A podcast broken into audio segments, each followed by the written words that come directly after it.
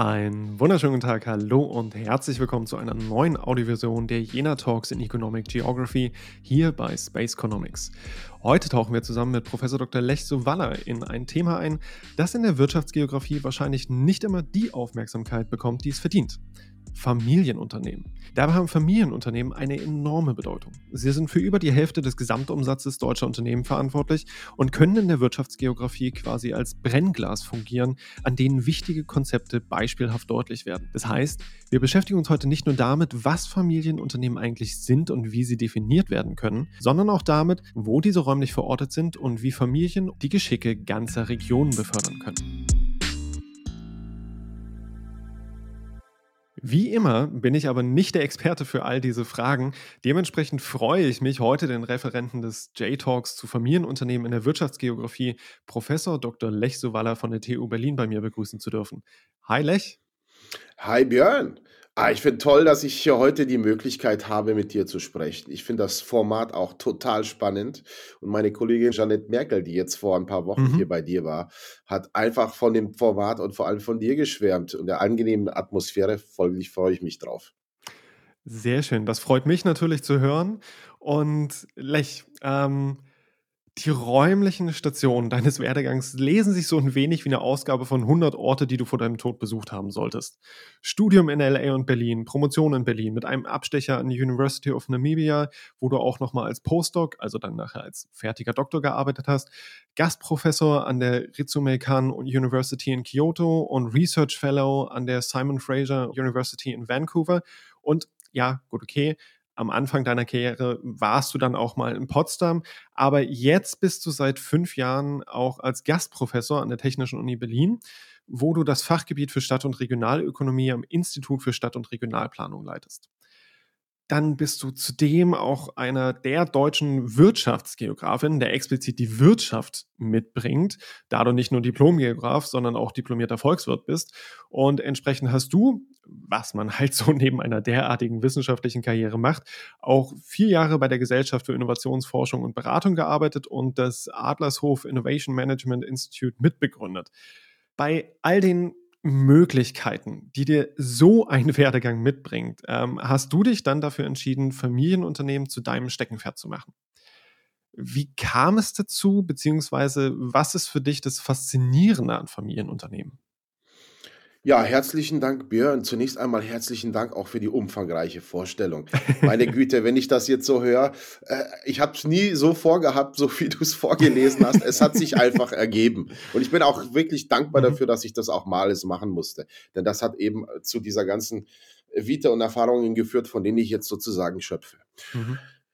Um auf deine konkrete Frage zu kommen, das Faszinierende auf Familienunternehmen, beziehungsweise wie kam ich dazu? Ich habe mir im Rahmen meiner Habilitation überlegt, welches Thema aus der Unternehmensgeografie ist vielleicht noch nicht so abgegrast. Mhm. Und dann habe mhm. ich mal geguckt, vor allem kleine und mittlere Unternehmen, Neu gegründete Unternehmen waren so ein bisschen im Fokus nach dieser Formationskrise des Fordismus ab den 1970er, mhm. 80er mhm. Jahren. Ne? Da haben sich dann Leute mit Industriedistrikten und kleinen Unternehmen mit auseinandergesetzt. Später hat man festgestellt, hey, es gibt ja auch neu gegründete Unternehmen in innovativen Milieus, in mhm. Technologieparks und das kann man vielleicht auch etwas anleiten und steuern, was wiederum zu einer positiven wirtschaftlichen Entwicklung führen kann. Das war sozusagen die eine Teilbereich. Der zweite Teilbereich waren diese multinationalen und großen Unternehmen, mit denen sich viele Wirtschaftsgeografen und Geografinnen beschäftigt haben. Mhm. Also beispielsweise Internationalisierung und so weiter. Und dazwischen gab es ein großes Vakuum. Da wurde natürlich hier und da was gemacht in den 90er und 2000er, keine Frage. Aber so diesen konkreten Fokus auf das dazwischen mit Familienunternehmen mhm. hat sich noch keiner so richtig hingestellt. Zudem habe ich so eine Art Modell entwickelt auf der Mikroebene, da sprechen wir später nochmal drüber. Mhm. Und diesbezüglich habe ich mir gedacht, Familienunternehmen sind, was so ein räumliches Management eines Unternehmens angeht, genau die richtigen Ansprechpartner. Dann okay. sprichst du nämlich mit Eigentümerinnen oder Eigentümern die gegebenenfalls mhm. 20, 30, 40 Jahre die Geschicke des Unternehmens leiten. Und mhm. so kriegst du sozusagen, wenn du das an, als qualitative Forschung machst, eine wunderbare, schöne Story, äh, wenn du mit denen sprichst, weil die nämlich die Geschicke persönlich mhm. zu verantworten haben. Und das hat mich so fasziniert, dass ich mir gedacht habe, wow, das ist genau der Zuschnitt, den ich brauche. Also Unternehmen so zwischen 50 und 500 Mitarbeitern, also eher so mhm. kleinere mhm. Familienunternehmen, welche nicht börsennotiert sind, weil dann mhm. weiß ich mhm. genau, dass die Geschicke von den Leuten äh, selber passieren. Und so kam ich eigentlich dazu, zunächst mal.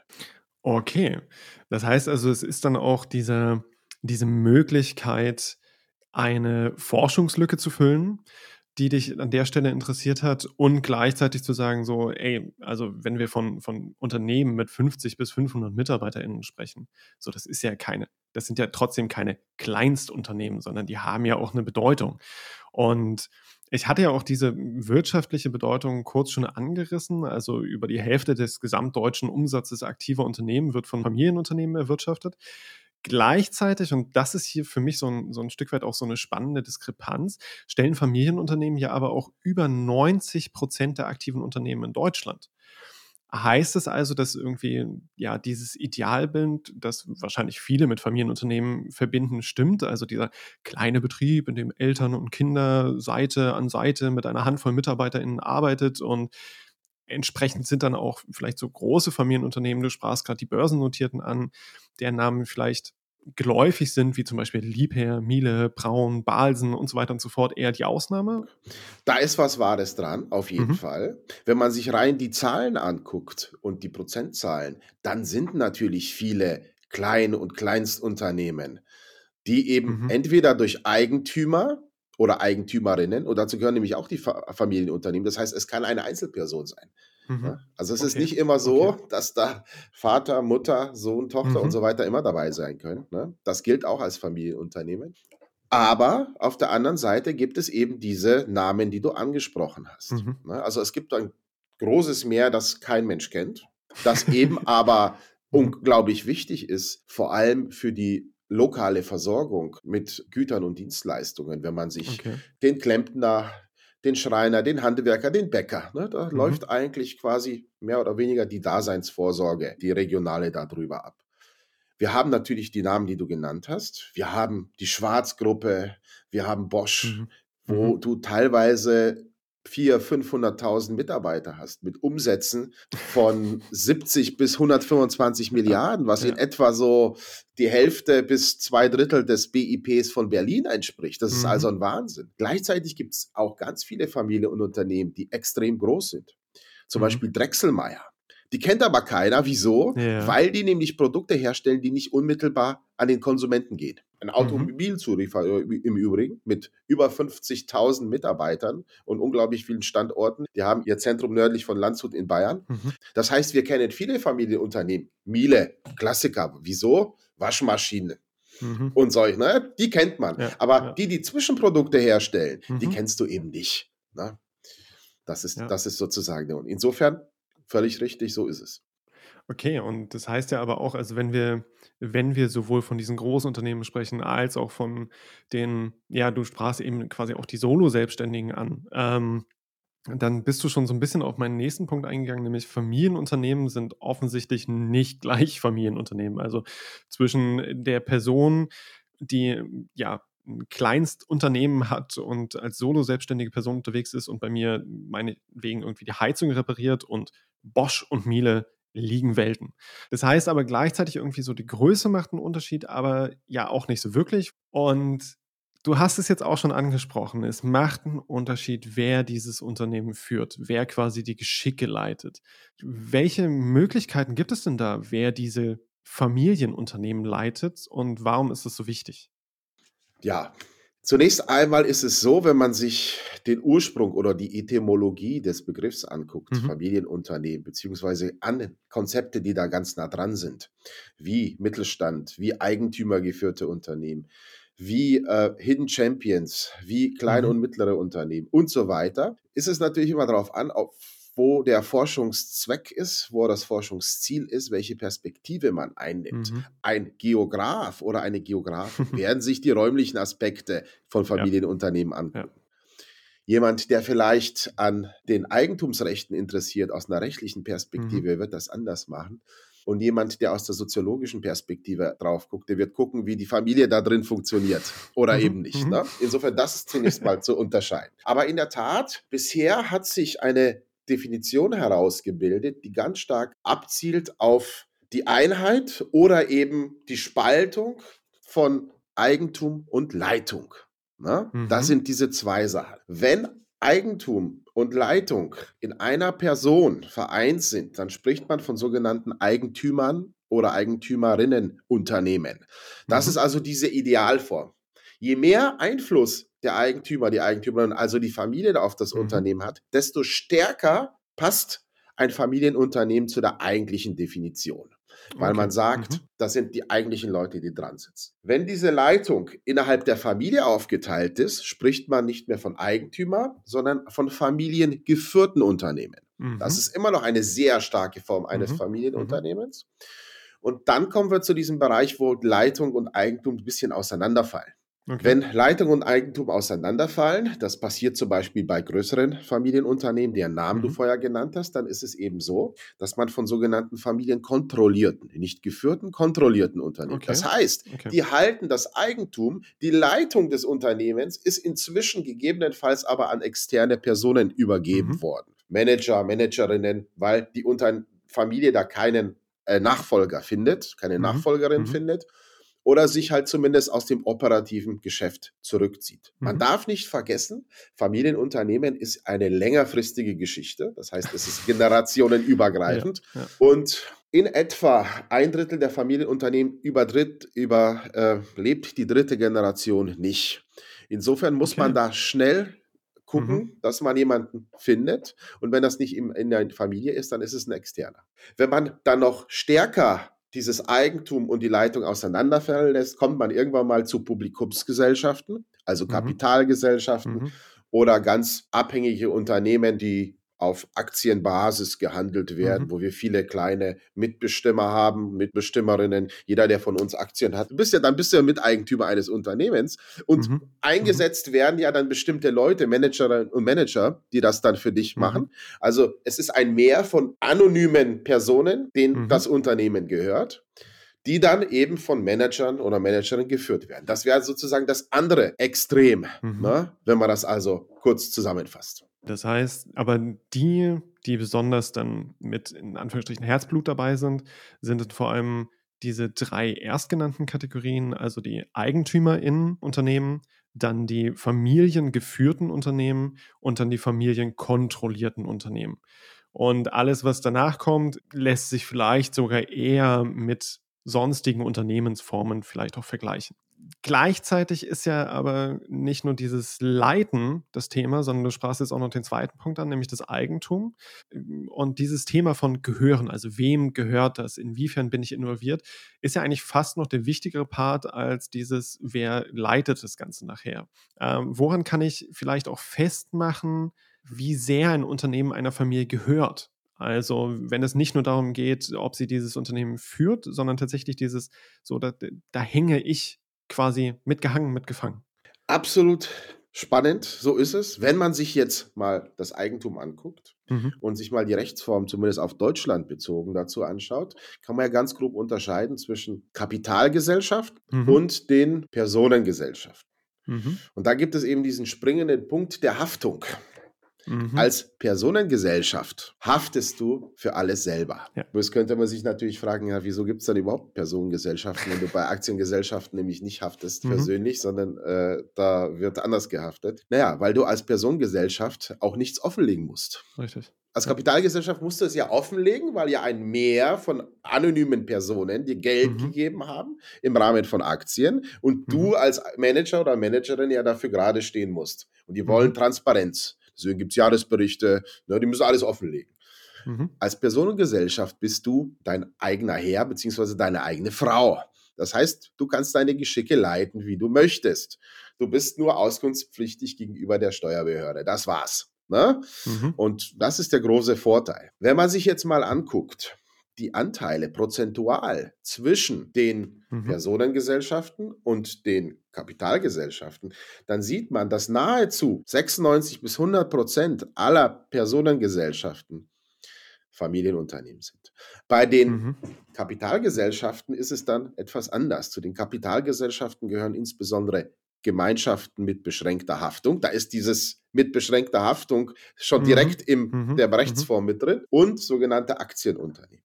Und da ist es so, dass wir dann ungefähr ja, um die 20 Prozent der Unternehmen haben, die eben Management geführt sind, beziehungsweise mhm. also nicht mehr familienkontrolliert.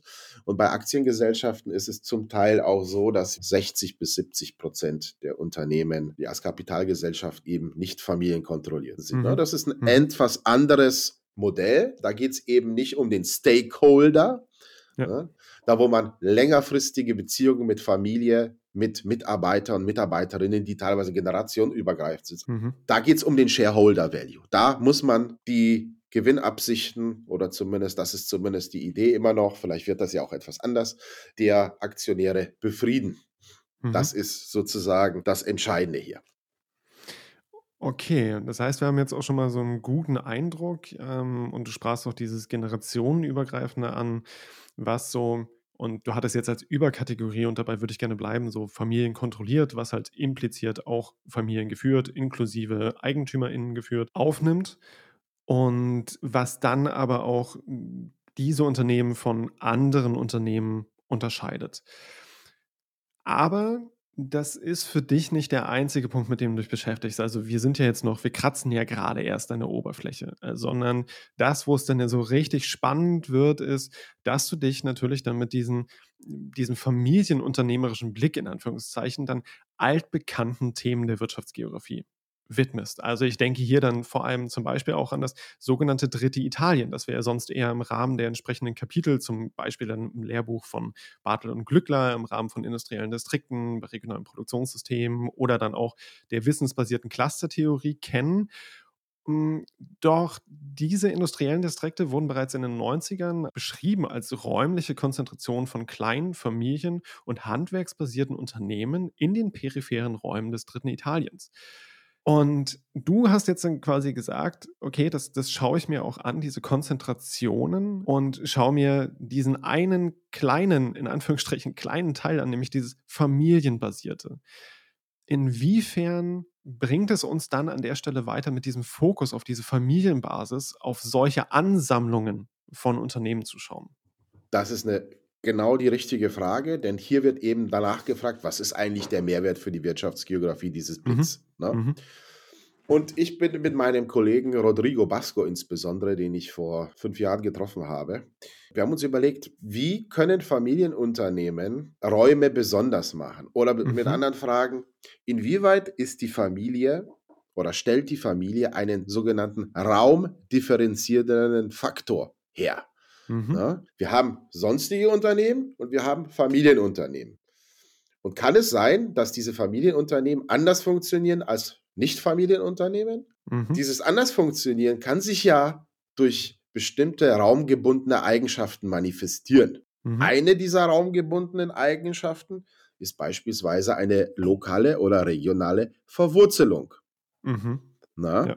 Ja. Eine zweite raumgebundene Eigenschaft und das waren wir gerade bei dem Stakeholder-Ansatz, ist die sogenannte regionale Verantwortung, die diese Familienunternehmen tragen. Mhm. Ne? Und zusammengenommen ergeben sich bestimmte raumgebundene Assets, Kompetenzen, ne, die sowohl dem Unternehmen als auch der Region förderlich sein können. Ne? Das Unternehmen gibt mhm. Arbeitsplätze, mhm.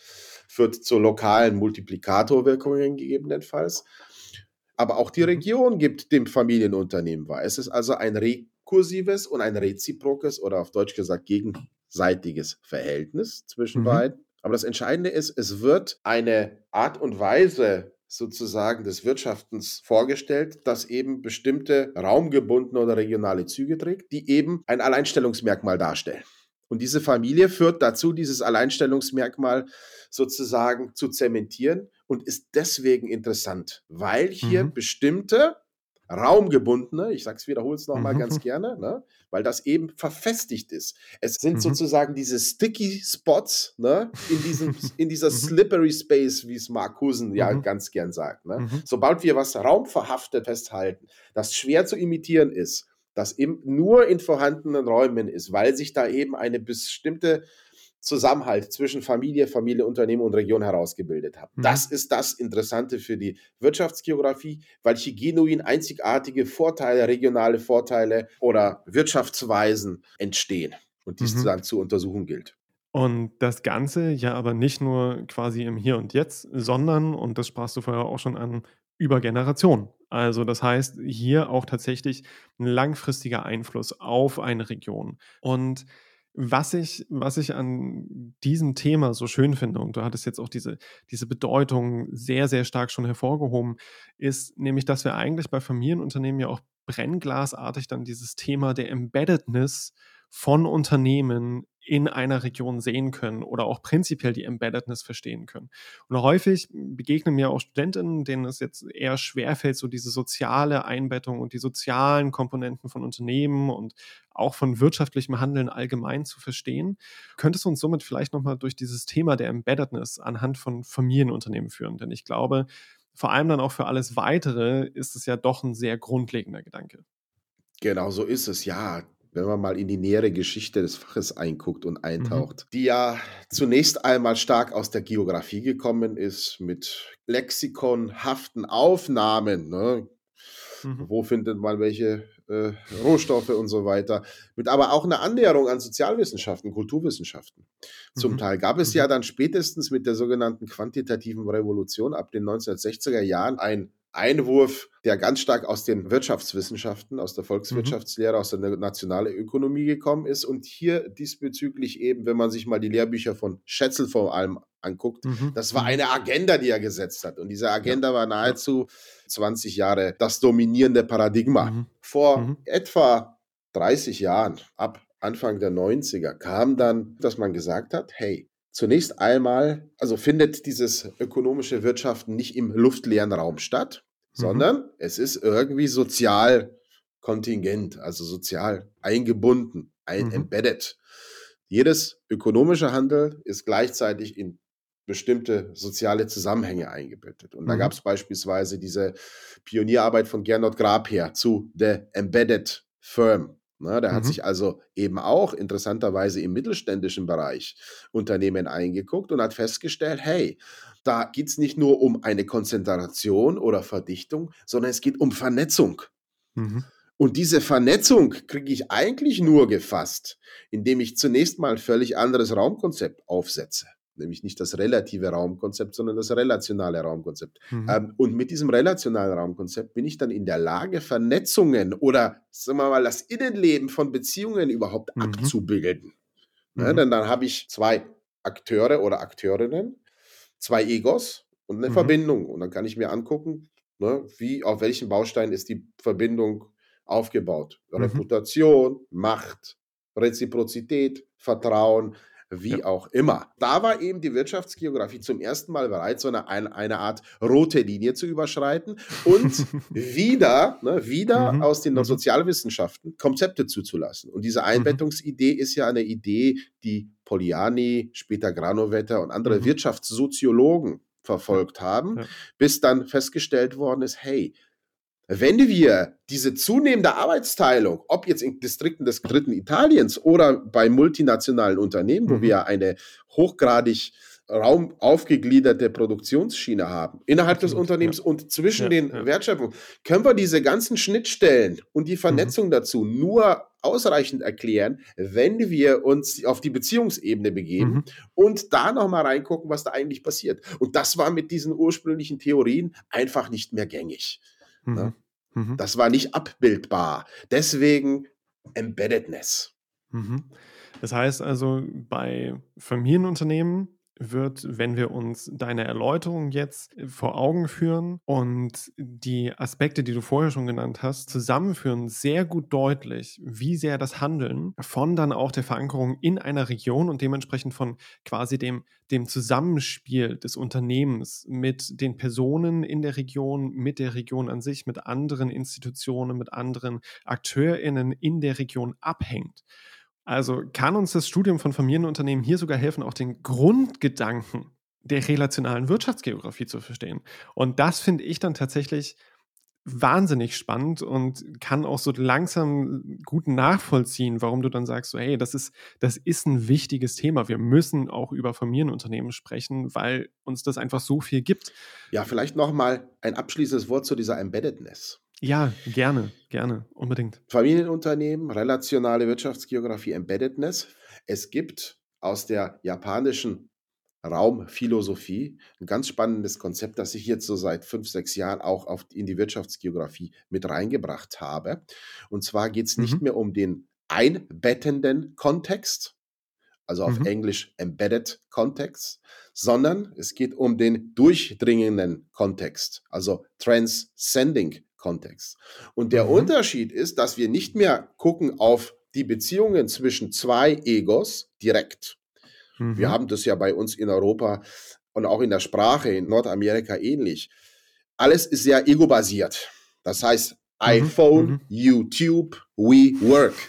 Du hast immer ein Personalpronomen, mit dem du das Satz mhm. anfängst. Deswegen macht es ja auch Sinn, in Netzwerken zu denken, die egozentriert sind. Wenn du aber nach Japan mhm. oder nach Asien kommst, ist es viel stärker so, dass der Raum die ganze Szenerie strukturiert oder auch mhm. die Zeit. Und das schlägt sich auch in dem Satzbau wieder. Okay. Oder wenn ich eine Vorlesung halte, dann stelle ich was in den Raum. So kannst du dir das vorstellen. Mhm. Und da sind ganz viele Leute, mhm. die kenne ich nie persönlich, wenn da 100 Leute vor mir sitzen. Und die holen sich ja. das ab. Das heißt, der Raum verbindet uns eigentlich, obwohl wir uns alle gar nicht mhm. kennen. Also sind die Beziehungen anders strukturiert. Akteure, Raum, mhm. Akteure. Das heißt, man trifft sich, ne, das, das heißt, diese Verbindungen gehen nicht in Netzwerke rein, sondern die Verbindungen gehen in den Raum rein und ergeben, ergeben sich so, sogenannte Felder, wie mhm. magnetische mhm. oder Kräftefelder. Und das ist wirklich ein spannendes Konzept, das noch ein Stück weiter als die relationale Wirtschaftsgeografie geht. Ich habe da auch einen Beitrag zu ja. verfasst. Ja. Äh, kann ich dir auch mal zukommen lassen. Ich glaube, das ist Ja, wir werden den definitiv dann äh, auch noch unter dem, den Show Notes dann auf mehrblogs.uni-jena.de verlinken. Also für alle, die das Thema interessiert, topischer Raum, genau. japanische Raumphilosophie und die Implikationen für die Wirtschaftsgeografie packen wir definitiv genau. auch unten in die Links. Das Spannende ist, dass eben der Raum hier als verbindendes Element zwischen der Beziehung von zwei Akteuren ist. Ne? Mhm. Sonst bei der mhm. relationalen Geografie könnten ja, und das haben ja auch viele gemacht, beispielsweise, die ja eher diesem raumwirtschaftlichen Ansatz verbunden sind, sagen ja, naja, das ist ja eine atypische Wissenschaft. Denn mhm. bei der relationalen Konzeption hast du ja mehr oder weniger die Akteure, die den Raum konstituieren. Und dann hast du, wie mhm. Bartel und Glückler ja sagen, richtig, wir haben eine räumliche Perspektive drauf, auf diese ganzen mhm. Phänomene. Mhm. Ne? Aber, aber man könnte mhm. ja auch eine andere Perspektive sehen. Der Raum, der Faktor, den brauchst du nicht. So, wenn man es mal ketzerisch betrachtet. Ne? Das ist das Interessante. Das ist, ist natürlich jetzt sehr hart, ähm, aber ja, also vielleicht auch nochmal für alle, äh, wir haben auch eine Theorie-Snippet-Folge zu den Raumkonzepten und zu der Entwicklung von Raumkonzepten und vielleicht wäre dann mal ein Update notwendig, dass wir den topischen Raum dann auch noch mit aufnehmen. Also an der Stelle vielen, vielen Dank dafür. Ähm, aber bei dem Thema von Embeddedness bleibst du ja auch in deiner Forschung nicht stehen, sondern häufig sprichst du ja entsprechend von Familienunternehmen als unterschätztes Thema der Wirtschaftsgeografie und hast dann mit deinem Kollegen, den du jetzt auch schon angesprochen hattest, äh, Rodrigo Basco, dich dann auch damit beschäftigt, welche Bedeutung Familienunternehmen haben und dafür habt ihr dann vor allem zwei Perspektiven aufgemacht. Eine eher makroökonomische und eine eher mikroökonomische, die aber beide auch die mittlere, also die Mesoebene berühren. Vielleicht zum Start, um in diese, diese Bedeutung von Familienunternehmen einzusteigen. Was sind diese Perspektiven und wie seid ihr dahin gekommen? Das äh, Spannende ist wirklich durch ihn oder mit ihm und glaube ich auch eher durch mich. Wir haben zunächst einmal verstanden, was es bedeutet, interdisziplinär äh, zu arbeiten und zu denken. Äh, bei mir hat sich das so ein bisschen ergeben, diese Interdisziplinarität, durch die Tatsache, dass ich festgestellt habe, dass zu Familienunternehmen in der Wirtschaftsgeografie eigentlich wenig geschrieben worden mhm. Das heißt, ich bin gleich in die Literatur mit reingegangen von diesen Family Business Scholars, wie mhm. man so schön sagt und habe festgestellt, wow, die denken ja ganz anders. Oder ich würde ja eben diesen Zugang gar nicht wählen oder diese Perspektive, mhm. weil immer dieses Räumliche, jeder von uns, wir sind ja raumkrank. Ja. Ne? ne? Und die machen das eben etwas mhm. anders. Die gucken erstmal auf den Unterschied von Familienunternehmen und Nicht-Familienunternehmen. Mhm. Und dann haben wir eigentlich festgestellt, wenn wir beide durch die räumliche Brille gucken, mhm. Dann ist ja eine Möglichkeit und sicherlich auch eine erste Möglichkeit, eine einfache Möglichkeit, den Raum in Skalen aufzuteilen. Mhm. Und eine und das und dann kam am Ende Mikro, Meso, Makro mhm. raus. Mhm. Das war sozusagen die erste Idee. Okay, und du hattest es jetzt auch schon angesprochen. Also, ihr habt euch oder du hast dich vor allem dann auch über ja, die Literatur genähert und geschaut, so was, was gibt es denn da eigentlich? Und Literatur dann aus verschiedenen Disziplinen ausgewertet und da seid ihr zum Teil ja auch immer noch dabei. Aber was, was sind denn da eure Erkenntnisse? Ja, in der Tat. Wir haben uns zunächst mal in einem Literature Review, in einer Literaturauswertung mal angeguckt und eine Bestandsaufnahme gemacht. Was wurde denn in der Wirtschaftsgeografie oder im weiteren Sinne in den Regional mhm. Studies, da ist mhm. ja auch die Regionalökonomie dabei oder die Ökonomie der Stadtregionalplanung, äh, dazu überhaupt schon mal untersucht und dann eben auch aus dieser Family Business Perspektive. Mhm. Und da möchte ich eigentlich auf fünf Punkte eingehen. Okay. Die haben jetzt nicht direkt diesen Bezug zu Mikro, Meso, Makro, da mhm. sprechen wir später nochmal drüber. Aber so mal die wichtigsten Erkenntnisse. Zum einen, und das konnte wirklich in beiden Teildisziplinen festgestellt werden, ist, dass Familienunternehmen bezogen auf die Standardfaktoren, insbesondere auf weiche Standardfaktoren mhm. aus sind. Okay. Also da entscheiden oftmals die Nähe zum Wohnort, die Nähe zur Schule, zu einer Lebensqualität über die eigentliche äh, Niederlassung mhm. des mhm. Unternehmens oder der Unternehmung. Oft stellt man sich diese Frage aber auch gar ja, nicht. Das ist etwas, wo, was man kennt aus kleinen und mittleren Unternehmen, wo eigentlich eine Standortsuche erst passiert, wenn das Unternehmen stärker gewachsen ist. Zudem ist es auch so, dass eben diese na, wie soll man sagen, diese Wohnortnähe doch das Entscheidende ist, weil man sich da gut auskennt, weil eben auch die Wohnortnähe ja auch dafür spricht, dass die Familie zusammen bleibt. Ja, richtig, ne? richtig. So, das ist das Erste. Das Zweite ist, wenn wir uns die räumliche Verteilung von diesen Familienunternehmen mhm. angucken, mhm. stellen wir fest, dass die räumliche Persistenz ganz groß mhm. ist. Also die Verhaftetheit oder Verbliebenheit in ein, an einem Standort. Und wenn du dir mal anguckst, wo Bertelsmann ist, nämlich in kleineren Orten, Gütersloh mhm. oder wenn man sich in Baden-Württemberg oder in Bayern diese ganzen kleineren Orte und Dörfer mhm. anguckt, dann bleiben die da vor Ort. Ja. Nicht alle, aber viele. Ne? Das ist diese räumliche Persistenz. Das heißt, die sind eher peripher in ländlichen mhm. Räumen und geben da eine bestimmte wirtschaftliche Stärke. Ein dritter wichtiger Punkt, den ich hervorheben will, da geht es so ein bisschen auf den Kontext und Umfeld. Wir haben darüber schon mal gesprochen. Es wurde festgestellt, dass diese Einbettung im weiteren Sinne als Erfolgsfaktor gebildet, weil mhm. er in der mhm. Lage ist, eben diese Besonderheiten, diesen Unique Selling Point von Familienunternehmen in Regionen abzubilden. Das ist das Dritte. Das Vierte sind so ein bisschen die Rahmenbedingungen. Und hier wird es nämlich interessant. Wir haben vorher die äh, industriellen Distrikte im, im mhm. dritten mhm. Italien uns angeguckt. Und da hieß es, handwerkliche und familienbasierte Unternehmen in räumlicher Konzentration, ja. die in der Lage sind, besondere äh, Wettbewerbsvorteile mhm. zu generieren. Jetzt haben neuere Studien festgestellt, dass dieser Family Firm Effekt, also die Verbundenheit von Mhm. Familienunternehmen, die Familie, der Zusammenhalt der Familie, zum Teil mit Cluster oder mit innovativen Milieus oder mit industriellen Distrikten konkurriert oder eben okay. sogar diametral okay. wirkt. Das heißt, eine Verbindung, eine mhm. institutionelle Verbindung neben der Familie kann diese Schwächen oder sozusagen auch so ein bisschen unterlaufen. Okay. Mhm. Es wurde also festgestellt, es gibt einen Family Firm Effekt und es gibt einen Cluster Effekt. Und die wirken oft mhm. gegeneinander. Weil entweder bist du verankert in der Familie oder in der Wirtschaftsförderung mhm. mit der Region. Und das ist dann sozusagen zu viel des Guten. Okay. Das würde dann sozusagen zu einer Over-Embeddedness führen oder auch dazu führen, dass du gegebenenfalls diese starken Family, Family Ties auflöst, weil eben andere Institutionen mhm. da mehr oder weniger hineintreten. Oder mit anderen Worten, wenn du neu gegründete Unternehmen in einem Technologiepark mhm. hast, mhm. hast du ja genau diese Institutionen, die Inkubatoren, die Technology Transfer mhm. Offices. Mhm. Das sind im Endeffekt diese ganzen Institutionen, die für diese Einbettung sorgen sollen, weil sich bisher ja überhaupt noch gar keine verfestigten Strukturen gebildet haben oder eine Einbettung. Ne? Und diese Förderinstitutionen brauchst du, zumindest was die Studien sagen, oftmals in familienbasierten Konzentrationen nicht, weil hier die Institution der Familie eben genau diese mhm. Embeddedness mhm. ersetzt, die du sonst durch quasi geschaffene Institutionen bekommst. Das ist ein vierter wichtiger mhm. Punkt. Und der letzte wichtige Punkt geht so ein bisschen auf Politik und Planung. Oftmals wird festgestellt, wir haben auf der einen Seite unglaublich viele Familienunternehmen mhm. in Volkswirtschaften, aber auf der anderen Seite findet man sehr wenig zu Regional- und Förderpolitiken mhm. von Familienunternehmen. Na, jetzt könnte man sagen, das ist ja gar nicht so äh, fair, wenn man sich anguckt, was so in neu gegründete Unternehmen reingesteckt mhm. wird oder KMUs grundsätzlich oder eben in große äh, multinationale Konzerne, wenn man sich beispielsweise auf der WTO-Ebene mal das Memorandum of Understanding anguckt, was die Investitionssicherheit mhm. eingeht in anderen Ländern und solche Sachen. Und ne? dann Wieso nicht? Mhm. Aber da ist es so, es wird auch viel gefördert seitens Lobbyisten, aber oftmals ist es so, und das hängt so ein bisschen auch mit der Haftung zusammen, sagen Familienunternehmer und Unternehmerinnen, nee, da, woll, da wollen wir, mhm. das wollen wir gar mhm. nicht. Wir wollen unsere Unabhängigkeit.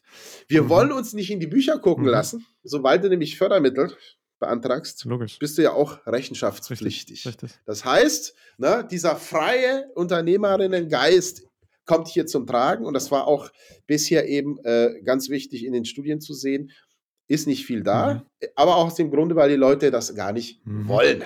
Das wäre mhm. der fünfte Punkt. damit bin ich sozusagen, wäre ich so bei den ersten, sagen wir mal, Speerspitzen mhm. des Eisbergs angekommen, wo ich sage, hey, das ist gar nicht so uninteressant. Es gibt noch weitere, aber das belasse ich jetzt mal. Okay, das heißt, wir haben also einmal dieses Thema der Standortsuche, wir haben dann die, die halt de facto erstmal nicht stattfindet ähm, und gleichzeitig dann aber bei einer Expansion wir aber auch sehen, so es bleibt trotzdem eine räumliche Verhaftung da, eher periphere Regionen. Gleichzeitig ist die Einbettung ein wichtiger Erfolgsfaktor, der aber natürlich dann auch gegebenenfalls konterkariert werden kann, also dieser, dieser Familieneffekt durch dann die Cluster-Effekte, also durch künstlich in Anführungsstrichen geschaffene Institutionen und was sich dann nachher kumuliert dazu, so, hey, äh, Leute, wir wollen irgendwie unseres machen, Förderung gar nicht so unser Ding, weil dann müssen wir uns in die Bücher schauen lassen und eigentlich wollen wir hier frei sein. Okay, das heißt also, hier geht es dann viel um räumliche Nähe, hier geht es viel auch um, um so Agglomeration. Und was ja aber auch besonders ist, ähm, dass es halt eher für, und das sprachst du jetzt auch schon an, so für ländlich geprägte Regionen so eine Bedeutung hat. Ich meine, das, was wir halt irgendwie so als Industriedistrikt im dritten Italien kennengelernt haben, würden wir jetzt gemeinhin von Struktur, Demografie etc. nicht unbedingt so als erstes mit Unternehmenscluster mit globaler Bedeutung verbinden. So. Ähm, wir haben jetzt quasi den, den Schritt dann direkt ins Kleine gemacht und vielleicht können wir jetzt nochmal so diesen, dieses Rauszoomen machen. Was sind dann jetzt so die Gesetzmäßigkeiten, die ihr bei all diesen spannenden Ergebnissen irgendwie ableiten könnt? Genau. Ja, wir haben uns da von zwei Seiten genähert, nämlich von einer makroökonomischen mhm. Ebene und einer mikroökonomischen Ebene. Zu der makroökonomischen Ebene hat mein Kollege Basko 2015 schon so ein Modell aufgesetzt mhm. und ich habe 2012 mit einer Kollegin aus Finnland ein Modell zu der mikroökonomischen Ebene aufgesetzt. Und ähm, bei dieser makroökonomischen Ebene ist es so, da hat der Kollege so ein bisschen gedacht, wie eigentlich so ein klassischer Raumwirtschafts- äh, orientierter mhm. Wirtschaftsgeograf mhm. oder Wirtschaftsgeografin. Er hat sich also angeguckt, was sind die Faktoren, die in die Regionalentwicklung durch Familienunternehmen reingehen. Und da gibt es eben erstmal exogene und endogene Faktoren. Also er hat wirklich bei volkswirtschaftlichen Produktionsfaktoren angefangen. Mhm. Arbeit, Boden, Kapital. Was stecke ich irgendwo in eine Funktion rein, wie so ein mhm. Fleischwolf, was mhm. kommt hinten raus? Also so ein impact-basiertes Modell. Dann hat er sich angeguckt neben den Faktoren Prozesse und kam dann auf diese spannende Taxonomie von Boschma, der sich nämlich unterschiedliche Näheformen mhm. anguckt. Mhm. Die Familie ist irgendwo zentral da drin und welche Näheformen können da eine Rolle spielen? Und da hat er sich beispielsweise neben der räumlichen die institutionelle, organisationale, mhm. soziale und kognitive Nähe mhm. angeguckt mhm. und wie spielen diese einzelnen Teilbereiche mit rein und vor allem regionalökonomisch, was bewirken die für Effekte? Und zu diesen Effekten gehören mhm. Informationsaustausch, Lernprozesse, soziale Interaktionen, Wettbewerbsdynamiken, Spillovers und so mhm. weiter. Ne? Und dann hat er festgestellt, hey, es gibt dann Konsequenzen, die sich daraus ergeben, dass es nämlich diese sogenannten Agglomerationseffekte gibt. Irgendwelche Externalitäten dann dadurch rauskommen. Ja. Also sehr faktorbasiert. Mhm. Ich stecke was rein, am besten habe ich da spannende Sachen, pack noch die Familie mit rein und dann gucke ich hinten raus, was jetzt was Tolles mhm. rauskommt. Ne? Was rauskommt, sind eben unterschiedlichste Agglomerationsvorteile. Mhm. Und da kann man sich nähern, vor allem mit größeren Datenmengen bei der Regionalökonomen äh, mit Hypothesenbildung, wenn du größere Datensätze hast, wo du dann unterschiedliche Indikatoren wie Produktivität beispielsweise Logisch. mit genau, reinpackst genau, genau. oder äh, solche Sachen. Ne? Da kannst du sowas rauskommen. Das ist sozusagen das mhm. Makroökonomische. Mhm. Ich habe mir das ein bisschen anders angeguckt. Ich habe mir angeguckt, aus der akteursorientierten Perspektive, wie ist ein Unternehmen zunächst mal an sich so zu managen, dass insbesondere die räumlichen Begebenheiten nicht aus dem Auge mhm. rausfallen. Mhm. Ne? Wenn ich jetzt Betriebswirt wäre und mir ein Unternehmen angucke, habe ich unterschiedliche äh, Funktionen innerhalb des mhm. Betriebs. Mhm. Da ist das Marketing, da ist das die Leitung, da ist die Organisation, da ist das Personal, da ist die Produktion und so mhm. weiter. Ne, und da würde ich aus der Sicht eines HR-Menschen mir angucken, wie kriege ich am besten mein Staffing genau. hin. Und wie ne? kriege ich, halt krieg ich die Leute da ein, gut eingestellt. So ja. Genau, wie kriege ich meine Prozesse optimiert, wenn ich Leute wieder loswerden genau. muss, gegebenenfalls oder und so weiter. So, jetzt gucke ich aus der Brille eines Geografen, des Wirtschaftsgeografen, dann gucke ich, wie kriege ich diese Unsicherheit, die der Raum generiert, so eingefangen, mhm. dass ich mein Unternehmen besser quasi äh, führen kann. Mhm. Vor allem von dem Hintergrund, dass wir ja sagen, wir haben nicht mehr ein Betriebs- oder ein Standortunternehmen, sondern wir haben oftmals mehr mhm. Betriebsunternehmen. Das heißt, die Betriebe sind an unterschiedlichen Standorten verteilt. Wie kriege ich also eine optimale räumliche Organisation mhm. hin? Ja, rein wirtschaftlich und wenn ich mir angucke, Transport- und Transaktionskosten, wenn ich sozi auf die sozialen Ebene gucke, wie kriege ich diese Embedded-Geschichte, mhm. wie kriege ich diese Vernetzung zwischen meinen Mitarbeitern gut hin oder mit Zulieferern und Abnehmern mhm. hin, das ist so eine zweite Ebene. Und die dritte Ebene, wie kriege ich auch so Raumbilder gut unter in mein Absolut, Unternehmen. Ja. Also beispielsweise ein Unternehmenslogo, irgendeine Unternehmenskultur, mhm. die sich auch irgendwie in der Unternehmensatmosphäre widerspiegelt. Hier siehst du so ein bisschen so den Link zur industriellen Atmosphäre, mhm. nur eben auf Unternehmensbasis. Ne? Also habe ich dann im Endeffekt drei unterschiedliche Raumkonzepte und drei Aktivitätsfelder mhm. festgestellt. Nämlich erstmal so ökonomische Räume, wo es dann eben um diese Konzentrationsgeschichte mhm. geht. Also zwischen Agglomeration und Dispersion. Ja. Ne? Wenn ich mir angucke, Transportkosten, wo kriege ich meine, meine Betriebe, äh, Betriebseinheiten hin, damit am Ende ein optimales Kosten-Nutzungsverhältnis mhm. rausstellt. Da, da hinten, dahinter habe ich eine ökonomische Logik, da geht es um Grenzkosten Absolut. und Grenznutzen. Ja. Ne? Ganz der mhm. Klassiker. Mhm. Aber das ist schon seit jeher in unserem Fach wichtig mhm. gewesen, deswegen ist es ein weiterhin Bestandteil. Eine zweite Sache, wenn es dann um die Vernetzung geht, gucke ich mir dann nicht ökonomische Räume im Standorten an, sondern soziale Räume in Orten. Mhm. Und da gucke ich mir dann die Interaktionen innerhalb dieser Verbindungen und Vernetzungen, Beziehungen an. Und da habe ich unterschiedlichen Typen von Embeddedness oder unterschiedliche relationale Näheformen, mhm. wo ich sagen kann, hey, ist kognitive Nähe entscheidend oder soziale Nähe mhm. entscheidend oder spielen die miteinander zusammen? Wie kriege ich das hin, dass ich quasi ein Management von räumlichen Netzwerken zwischen meinen eigenen Leutchen innerhalb mhm. des Unternehmens, den Abnehmern und den Zulieferern kriege? Und da kann ich spielen. Manchmal ist viel soziale Nähe ganz gut, aber ich habe ja auch irgendwann mal das Problem einer Over-Embeddedness oder einer Locked-In, wenn du immer nur mit den gleichen Leuten arbeitest. Das heißt, ich muss mich auch nach außen strecken, ne, zu, oder vielleicht muss ich auch zwei Mitarbeiter oder Mitarbeiterinnen auseinandersetzen, mhm. weit mhm. weg voneinander, weil die sonst zu äh, sozusagen wettbewerbsfähig werden. Und die dritte Geschichte, äh, außerhalb dieser ökonomischen Standorte und sozialen Orte wären dann die sogenannten kognitiv-kulturellen Landschaften. Und das sind diese Geschichte, die, wo ich mit den Raumbildern drauf angesprochen habe. Mhm. Mit einer Unternehmenskultur, mit einer bestimmten Atmosphäre. Zum Teil auch mit einer Arbeitsplatzgestaltung. Du weißt es selber. Absolut. Wenn ja. du in deinem Büro ja. mit dem Rücken von, zu einer Eingangstür sitzt und ständig Leute rein und rausgehen, da fühlst oh. du dich sehr unwohl. Ja, nee, muss Genau. Ne? Und wenn man sich anguckt, wie jetzt beispielsweise Google, Apple oder sowas versuchen, äh, ihre Mitarbeiter oder Mitarbeiterin äh, bei der Laune zu halten, da geht es auch um räumliche mhm. Qualitäten, Amenities heißen die. Ne, da hast du dann Kicker mit drin, äh, da hast du, ne? das, das ist, hat natürlich auch negative äh, Auswirkungen, weil die Leute dann zum Teil 24-7 mhm. äh, bei der Arbeit Arbeit sind und das verschwimmt die äh, äh, mhm. räumliche mhm. Entgrenzung mhm. zwischen Arbeit und äh, Privates und so. Na, aber darum geht es eigentlich. Also ich habe mir wirklich aus der Akteursperspektive angeguckt, was ein Manager oder Managerin auf der wirtschaftlichen, sozialen mhm. und eben auf der kognitiven Ebene mit Raumkonzepten oder mit Räumen, wie die das spielen muss, damit mhm. eben diese Unsicherheit, die der Raum darstellt, so ein Stück weit umgangen werden oder reduziert werden. Es geht also ein, um eine Multi-Management- Koordinationsaufgabe. Ne? Und mhm. ich glaube, dass Familie da äh, ganz besonders äh, dazu prädestiniert sind, diese zu äh, bewerkstelligen. Mhm. Mega spannend. Und du sprachst jetzt auch nochmal die, die Entgrenzung, dann zumindest kurzzeitig an, Entgrenzung von, von Arbeit und äh, quasi privatem Leben. Hierzu kann ich dann auch nochmal die Folge mit Janet Merkel, die du am Anfang ja schon angesprochen hattest, auch empfehlen, wo es auch um das Thema geht. Aber die Familienunternehmen, da wäre für mich jetzt wirklich nochmal die Frage, du sagst, sie sind besonders geeignet. Die sind besonders geeignet, mit diesen Schwierigkeiten umzugehen. Warum?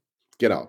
Dass wir zum einen haben wir auf dieser ökonomischen Ebene, also wo es darum geht, um eine optimale Verteilung zwischen Betriebsstandorten. Ne, da geht es um Transport- und Transaktionskosten. Mhm. Die haben natürlich eine ganz lange und starke Erfahrung sowohl mit dem Gründen von eben Standorten, also ein mhm. Ursprungsstandort, dann eine Expansion. Diese Expansion ist mhm. oftmals ja auch historisch gesehen passiert, wo man gegebenenfalls vielleicht noch auch eine eigene Logistik mit aufgebaut hat, diese Logistik dann aber wieder zurückgefahren mhm. hat und dann mhm. andere Unternehmen das übernommen haben, allein durch das historische Alter der Unternehmen. Ne? Sie sind also mhm. nicht nur in diesen Standortentscheidungsprozess, wo setze ich mein Unternehmen hin, sehr erfahren, sondern sie sind auch oftmals erfahren, nicht alle, aber zumindest größeren, die ich mir auch mhm. angeguckt mhm. habe, wozu das Modell dazu war, bei der Expansion. Ne? Also wie werde ich von einem mhm. Einbetriebs- zu einem Mehrbetriebsunternehmen? Da haben wir diese räumliche. Wie schließe ich auch Standorte? Wie verlagere ich Absolut, Standorte? Ja. Wie kriege ich mhm. vielleicht ein Split-off, ein Spin-off? Also sämtliche mhm. raumgebundenen oder raumdifferenzierenden Prozesse eines, einer Unternehmensgründungs-, Expansion, Schließung haben die mhm. meistens mhm. schon durch. Und das Ganze über Generationen genau. festgehalten, weil das natürlich weitergegeben wurde und die Erfahrung sehr, sehr eng mit den handelnden Personen. Richtig, genau, genau. Das ist, genau, das mhm. ist diese wirtschaftliche. Das Soziale, das zweite. Mhm. Diese Embeddedness-Geschichte, die ja oftmals eben entweder relational durch zwei Akteure oder strukturell durch mehrere Akteure hochgehalten wird, ist ja eigentlich der Familie inhärent. Das heißt aber nicht mhm. nur, dass das jetzt besonders toll ist. Es gibt durch die Familie da, das, da mhm. hast du wirklich dein Brennglas, wie du es so schön gesagt hast am Anfang, mhm. von eben Vorteilen einer Familie, mhm. ne, wo eben Familienmitglieder zum Teil auch unentgeltlich oder ne, im, im Rahmen des Unternehmerinnenlohns mitarbeiten. Ja, ja. Aber das auch halt eben auch unglaublich viele große Konflikte, die sich da ausspielen. Ne, es gibt mhm. also viele Familienunternehmerinnen oder Dynastien, äh, wo man hört, die Nachfolge von Faber-Castell, da kriselt's. Mhm. Ne? Da mhm. ist jetzt der Patriarch mhm. oder die Matriarchin davon gegangen und jetzt streiten sie sich um das Erbe. Ne? Also diese ganzen mhm. Embedded-Formen, na, die, die findest ja. du dann wieder im Guten wie im Schlechten innerhalb der Familie. Mhm. Das ist diese soziale Geschichte. Und das dritte, diese kognitiv-kulturelle Geschichte, ist natürlich so ein bisschen, wie baue ich eine Marke auf? Wie baue ich eine regionale mhm. Identität mit auf? Wie baue ich ein langfristiges Image auf? Es gibt also durchaus Regionen, mhm. die fallen und stehen mit dem Unternehmen. Billund Absolut. Lego, Absolut. Dänemark ja. beispielsweise. Ja. Ne? Das ist dann wirklich, da kann man wirklich von lernen, wie dann über längere Zeiträume dann eben Logos als Raumbilder projiziert mhm. werden, wie Unternehmenskulturen. Ne? Und ich glaube, in der Summe kann man auf allen Ebenen ökonomisch, sozial und kulturell, kognitiv unglaublich viel von diesen Unternehmen in Bezug eben auf Transport, Transaktionskosten, Nähe- und Distanzbeziehungen auf der sozialen Ebene oder eben diesen Raumbildern lernen. Mhm. Sehr schön. Wir haben angefangen damit, uns anzuschauen, was Familienunternehmen eigentlich sind, wie wir die klassifizieren können, sind dabei darauf gekommen, dass es einen Unterschied macht, wer dort Eigentümerin ist, wer aber auch tatsächlich die Leitung innehat, also dass Familien kontrollierte Unternehmen an der Stelle einfach auch nochmal gänzlich anders funktionieren und denen gänzlich andere Strukturen innewohnen als jetzt zum Beispiel Aktiengesellschaften. Das heißt also dort, wo die EigentümerInnen gleichzeitig die Leitung innehaben oder aber die Familie aufgesplittet auf mehrere Personen die Leitung innehat. Und ja, haben uns dann im weiteren Verlauf angeschaut, was tatsächlich nicht nur Familienunternehmen definitorisch ausmacht, sondern auch in ihren Inner Workings und in ihrer Zusammenarbeit und in ihrem Zusammenspiel mit den jeweiligen Regionen, wo du jetzt ja auch zum Schluss gesagt hast, so, hey, da gibt es ganz viele Punkte, wo wir von Familienunternehmen auch lernen können, wo auch andere Unternehmen sich anschauen können, was gegebenenfalls hier gut funktioniert hat und sich übertragen lässt, selbst wenn ich kein Familienunternehmen bin. Und wie jetzt auch schon immer mal wieder anklang und einem Enthusiasmus bei dem Thema auch anzumerken ist, also werden dich Familienunternehmen höchstwahrscheinlich noch eine ganze Weile begleiten. Und Teil des roten Fadens für deine Zukunft mit diesem Thema ist ja auch ein Output eurerseits, nämlich eure Forschungsfragen, die ihr auch ganz konkret identifiziert habt. Also Forschungsfragen, das vielleicht auch nochmal allgemein, werden ja von vielen Studis oder auch Nachwuchswissenschaftlern ganz häufig so als einfaches Anhängsel des Fazits abgetan. So nach dem Motto, ach ja, irgendwie jetzt all das, was ich nicht behandeln konnte, aber sowieso niemand interessiert. Aber tatsächlich sind gut identifizierte Forschungsfragen absolut Gold wert. Welchen davon, also welche davon habt ihr vielleicht identifiziert und welchen davon wirst du dich in nächster Zeit widmen? Und vor allem dann für mich natürlich noch die spannende Frage, wo und wie können wir das nachverfolgen? Ja, Björn, herzlichen Dank. Das war echt ein tolles Gespräch mit dir. Ähm, ja, für die Zukunftspläne, völlig richtig. Wie geht's weiter?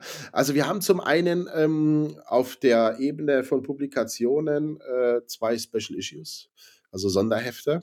Okay. Zum einen in der ehemaligen Zeitschrift für Wirtschaftsgeografie, jetzt heißt sie ja Advances mhm. und also quasi ein Hausprodukt von euch, die ja Sebastian, mhm. Susanne mhm. und so weiter ja mitverlegen. Mhm. Da sind wir eigentlich mittendrin. Da gibt es eben, wird es ein äh, Heft geben zu Familienunternehmen, Hidden Champions, also ganz besondere Familienunternehmen, die mhm. zudem noch mehr Weltmarktführer sind in bestimmten Nischenbereichen mhm. und Regionalentwicklung. Da sind wir gerade dabei, das Editorial zu schreiben. Äh, und ich hoffe vielleicht noch okay. dieses Jahr dass diese Special Issue rauskommt. Eine zweite Special Issue wird in dem Jahrbuch der Regionalwissenschaften, die heißt, heißt jetzt, äh, hat auch einen englischen Namen. Das ist also eher so aus die regionalökonomische mhm. Perspektive. Da passiert was. Das ist so ein bisschen das, was bisher aus dieser Forschung rausgekommen ist. Wir versuchen überhaupt mhm. erstmal ein Framing, also eine Community-Aufbau zu betreiben, so ein bisschen.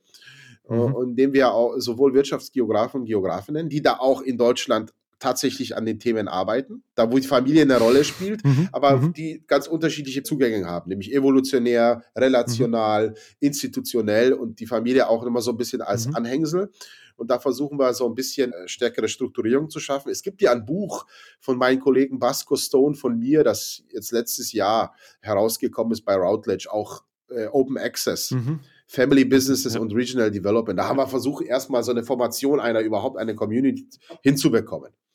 Das sind so ein bisschen mhm. die ersten Aktivitäten. Das, was jetzt in Zukunft passiert, weil du ja eine gewisse Basis brauchst oder erstmal ein paar Referenzbeiträge.